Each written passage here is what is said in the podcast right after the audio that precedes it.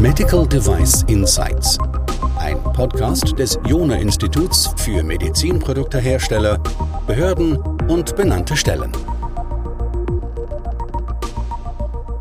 Nachdem durch die MDR und IVDR das System mit den benannten Stellen ja mehr oder weniger zum Erliegen gekommen ist, vor allem für junge Firmen, die noch keine benannte Stelle haben, stellen sich jetzt wieder die Frage, was tun? Sollen wir erst in andere Länder gehen, dort unsere Produkte in den Verkehr bringen, bevor wir das in Europa versuchen?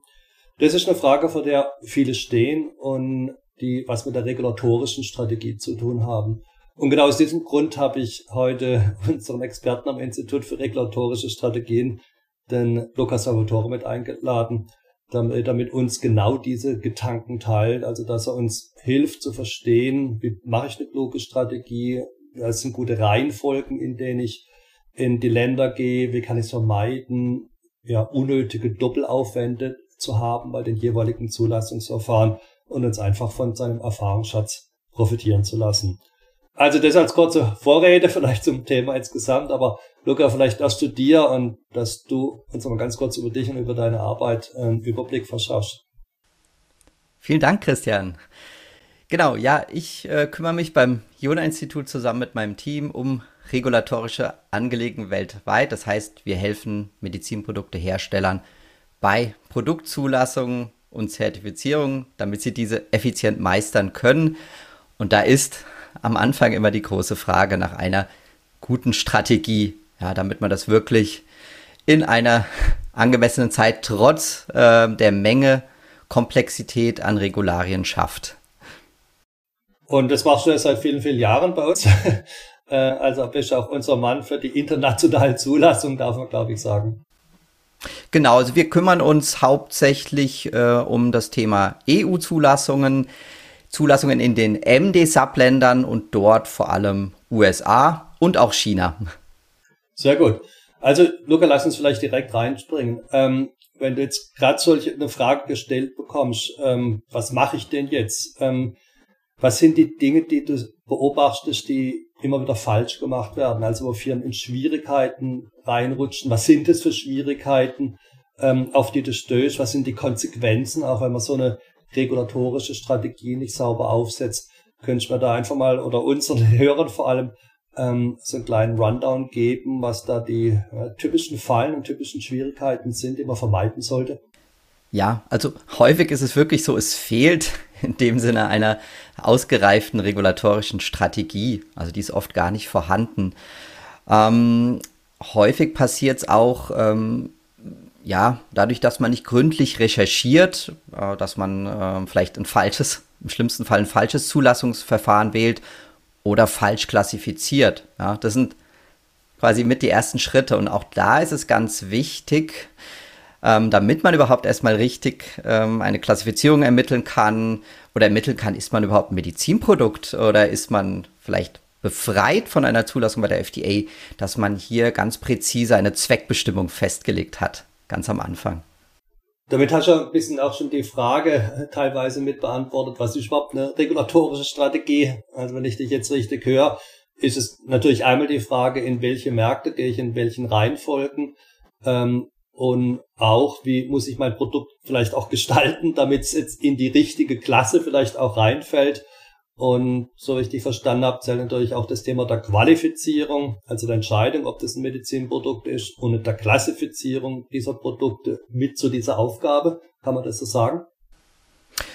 Das hast du sehr gut zusammengefasst, Christian. Also es geht wirklich darum, ähm, ja, zu ermitteln, in, in, wie das Produkt zu qualifizieren ist, zu klassifizieren ist, aber auch die regulatorischen Anforderungen in den Ländern zu ermitteln. Also nicht nur die Gesetze, sondern auch normative Anforderungen, Leitfäden, die Policies der einzelnen Behörden in den Ländern zu verstehen und somit dann auch ähm, ja, ermitteln zu können, was ein mögliches oder ein geeignetes Zulassungsverfahren ist. Manchmal hat man Optionen eben, wenn man die Zweckbestimmung so oder so formuliert und entsprechend anpasst, ja, dann ähm, hat man vielleicht nur eine eingeschränkte Zweckbestimmung, aber man ist schneller auf dem Markt. Ja, also ähm, da gibt es häufig eben mehrere Optionen. Ja. ja, das ist jetzt ganz wichtig, weil was du jetzt ja zwischen den Zahlen gesagt hast, ist, dass wir auch so ein Spannungsfeld vielleicht haben können zwischen Business und zwischen Regulatory äh, könnte sein, aber vielleicht auch zwischen Business und Business selber. Nämlich der Frage, will ich lieber schnell im Markt sein mit einer eingeschränkten Zweckbestimmung oder will ich äh, mir ein bisschen mehr Zeit haben und kann dann vielleicht ähm, größeres Umsatzvolumen erzielen, weil ich eine breitere Zweckbestimmung habe. Äh, würdest du also auch mit in diesen Topf der Regulatory Strategy mit reinpacken? Ja, ganz klar, auf, auf jeden Fall. Ähm, manchmal kann das ein guter Weg sein. Man schränkt erstmal die Zweckbestimmung ein, dass man überhaupt erstmal auf den Markt kommt. Und dann hat man später oft leichter, die Zweckbestimmung zu erweitern, ähm, da man sich zum Beispiel bei der FDA dann häufig eben mit dem eigenen Produkt vergleichen kann im Rahmen einer 510K-Zulassung. Mhm. Also da bringst du jetzt auch nochmal äh, einen, äh, einen Twist mit rein. Also es kann ja, äh, geht ja nicht nur bei dem Anpassen der Zweckbestimmung kleiner oder größer, sondern es kann ja auch ein kleiner Shift sein, ähm, damit man mit einem ja, Predicate Device besonders gut übereinstimmt. Ja, also was jetzt nicht nur der Device was mit klein oder breit oder schmaler Zweckbestimmung zu tun hat, sondern vielleicht auch ein bisschen, wo deren Fokus ist. Ähm, kann man das so sagen? Das kann man genauso sagen. Ähm, das ist dann manchmal eben auch abhängig, jetzt wieder FDA als Beispiel USA, ähm, dass ja dass man ein mögliches Vergleichsprodukt identifiziert hat, ähm, man aber eigentlich die Zweckbestimmung weiter formuliert hat und dass man sich so dann erstmal einschränkt und so umgeht man dann vielleicht im ersten Schritt auch äh, einer notwendigen klinischen Studie und kann die dann im Anschluss, wenn das Produkt schon auf dem Markt ist, eben mit dem zugelassenen Produkt durchführen. Ja. Mhm. Damit hast du jetzt den Bogen ja schon gespannt von den Problemen äh, zu dem Lösungsraum. Ähm, aber lass uns vielleicht ganz kurz den Problemraum noch abschließen. Also was du gesagt hast, was du siehst, ist, dass man mit einer gewissen ja, Blindheit oder Unvorbereitetheit mit reingeht, also sich auch überhaupt nicht klar macht, äh, welche Handlungsoptionen man hat äh, und dann möglicherweise Entscheidungen trifft, sei es Zweckbestimmung, sei es Zulassungsverfahren, die einem dann nicht erlauben, den Geschäftserfolg zu erzielen, den man erzielen könnte. Ähm, ja, und jetzt äh, wächst man vielleicht in den, in den Lösungsraum mit rein. Ein Stück weit hast du ja schon angedeutet, was gemacht werden muss, nämlich einmal sich dieser ähm, Freiheitsgrade bewusst zu sein. Das vorhin auch schon angedeutet gehabt, dass es natürlich dazu extrem wichtig ist, die regulatorischen Vorgaben, die nicht nur aus Gesetzen bestehen, sauber recherchiert zu haben. Was siehst du noch als weitere wichtige Punkte? Also ein weiter wichtiger Punkt ist auf jeden Fall frühzeitig mit den Behörden in Kontakt zu treten. Also ich habe gerade mal wieder auf die FDA-Webseite geschaut. Es sind fast, das ist jährlich der Fall, ungefähr 70 Prozent der Einreichungen werden bemängelt mit einem sogenannten Additional Information Request. Das heißt, es gibt größere Abweichungen zu den Forderungen der FDA. Und viele dieser Abweichungen kann man verhindern. Zum einen durch eine gründliche Recherche der Regularien, aber eben vor allem auch durch ein rechtzeitiges, äh, durch eine rechtzeitige Kontaktaufnahme mit der FDA. Ja. Ähm, es ist nämlich so, die FDA bietet verschiedene Möglichkeiten der Kontaktaufnahme an. Eines ist das sogenannte Pre-Submission Meeting. Dort kann man der FDA ganz konkrete Fragen stellen zu sämtlichen Bereichen, sei es Biokompatibilität, klinische Daten einer geplanten klinischen Studie. Und ähm, man bekommt dort in recht kurzer Zeit, innerhalb von 70 Tagen, eine ausführliche Antwort von der FDA, je nachdem, wie gut ähm, dieses Pre-Submission Meeting vorbereitet wurde vom, vom Hersteller. Und die FDA ähm, liefert sogar noch ähm, ja, weitere Hinweise oder, oder gibt sogar Tipps ja, zu sonstigen Themen. Ähm, also das ist wirklich auf jeden Fall zu empfehlen und das Ganze ist kostenlos. das ist schon ein Unterschied. Die, die benannten Stellen dürfen gar nicht beraten und da sie kostenlos sind, das hat dann, glaube ich, auch noch nie jemand vorgeworfen. Äh, das, ist euch ein, das wechselt natürlich schon sehr, das, also diesen Fokus. Ähm, also nochmal zurück beim Zusammenfassen. Das war also frühzeitig Regularien äh, recherchieren, ähm, das Zulassungsverfahren bewusst auswählen, dazu passend die Zweckbestimmung sorgfältig wählen jetzt hast du noch ergänzt gehabt, frühzeitig mit der Behörde, jetzt in dem Fall der FDA, in Kontakt treten. Wären das so die wichtigsten Tipps, die du da, ähm, die wir unsere Hörer kennen sollten oder gibt es da noch mehr? Ja, auf jeden Fall. Wichtig ist natürlich dann, wenn es Richtung Einreichung geht, beim Zusammenstellung der Einreichungsakte. Ähm, da kann man auch formelle Fehler machen, ja. Ähm, das ist ärgerlich, fällt dann recht schnell auf äh, bei der FDA, auch durch einen automatischen Check. Aber eben wichtiger sind dann die inhaltlichen Probleme. Und da, ähm, wie gesagt, sind die Punkte, die du gerade nochmal zusammengefasst hast, wie ähm, eine gründliche regulatorische Recherche, ähm, ein, ja, eine Kontaktaufnahme mit der FDA recht früh im Prozess hilfreich. Aber auch also die technische Dokumentation oder die Einreichungsakte, da muss man einfach sauber sein, ähm, Inkonsistenzen vermeiden, weil da, da schauen die FDA-Reviewer sehr genau, wenn jetzt die Zweckbestimmung in der Gebrauchsanweisung anders lautet als äh, im Formular Intended Use, welches die FDA fordert. Ja, und auch das führt dann eben gleich zu Verzögerungen und das kann man verhindern. Jetzt haben wir schon dieses Thema der Zulassungsunterlagen angesprochen gehabt. Ähm, ein, eine Fragestellung bei der regulatorischen Strategie war ja, in welche Le Länder gehe ich in welcher Reihenfolge? Jetzt haben wir gerade einen sehr starken US-Fokus gehabt. Was wäre dein Tipp, was Hersteller machen können, damit sie, wenn sie jetzt in mehrere Länder gehen wollen nacheinander, nicht n-mal die immer gleiche Arbeit zu machen? Genau. Ähm, da ist es eben wichtig, dass man diese, mit dieser regulatorischen Strategie, mit der Recherche ganz am Anfang, idealerweise ganz am Anfang vom Produktentwicklungsprozess schon startet, das heißt Regulatory Affairs mit ins Boot holt, weil es kann sein, äh, ein gutes Beispiel bei funkbasierten Medizinprodukten, da gibt es eine US-spezifische Anforderung zum Thema Wireless Coexistence und dahinter steht dann auch eine amerikanische Norm. Wenn man die nicht beachtet hat bei der Produktentwicklung, kann das im schlimmsten Fall dazu führen, dass man das Design ändern muss am Ende. Ja, also deswegen sollte man eben schon möglichst äh, weit am Anfang ähm, die Anforderungen, die regulatorischen Anforderungen der Zielmärkte analysieren, weil die eben einen Einfluss haben können, auch aufs Produktdesign. Mhm, ja, das heißt also, ähm, unabhängig von der Reihenfolge empfiehlst du sehr früh, sich zu entscheiden, in welche Märkte man überhaupt reingehen will und dann letztlich die Vereinigungsmenge dieser Anforderungen zu berücksichtigen. Ähm, kann man Gibt es irgendwo so Faustformel, äh, wo man sagen könnte, beginnt äh, in den folgenden Reihenfolgen? Ähm, und falls nicht, von was würde das abhängen, in welchen Reihenfolgen man vorgeht?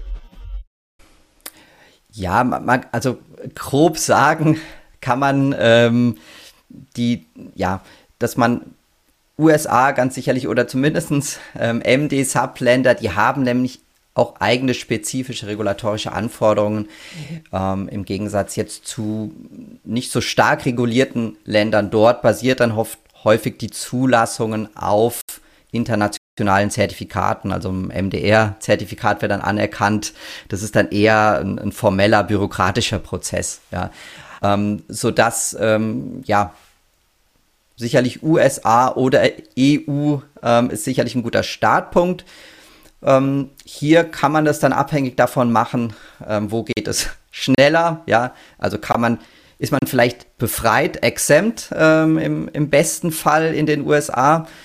Oder ähm, können wir einen 510k-Weg gehen, ähm, was schneller sein kann inzwischen als eine MDR-Zertifizierung, ganz sicher. Oder müssen wir ein De Novo-Verfahren gehen in den USA? Das dauert dann auch mal äh, bestimmt anderthalb Jahre und bedarf dann häufig auch klinischer Studien. Ja.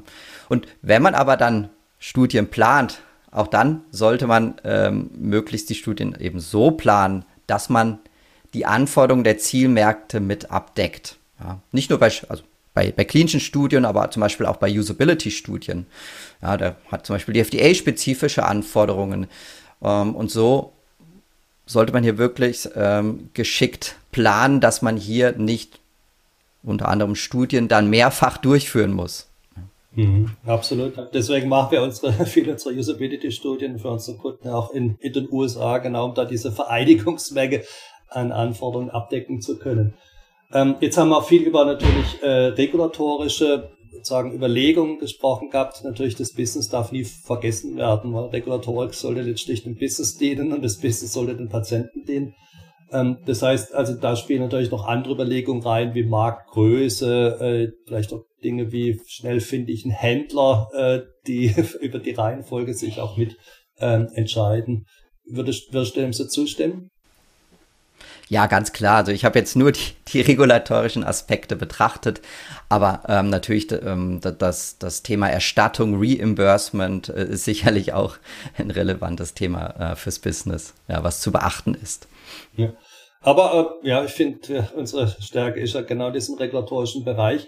Wie können wir denn ähm, dein Team natürlich jetzt auch vor allem helfen, ähm, da die richtigen Entscheidungen zu treffen und sicherzustellen, dass die Medizinproduktehersteller möglichst schnell äh, mit möglichst wenig unnötigem Aufwand ähm, diese Hürden in diesen einzelnen Ländern überwinden können?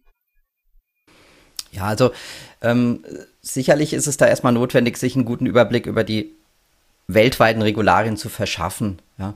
Wir nutzen da zum Beispiel auch, auch äh, unseren Regulatory Radar, also unser, unser Service, mit dem wir diese Regularien weltweit überwachen. Das heißt, unsere Software informiert uns automatisiert über jegliche Änderungen, sei es am Gesetz, an Guidance-Dokumenten oder auf normativer Ebene. Das ist auch ein eben wichtiger Input für uns äh, in der täglichen Beratungspraxis, ähm, um uns eben auch auf dem Stand zu halten. Ja. Mhm.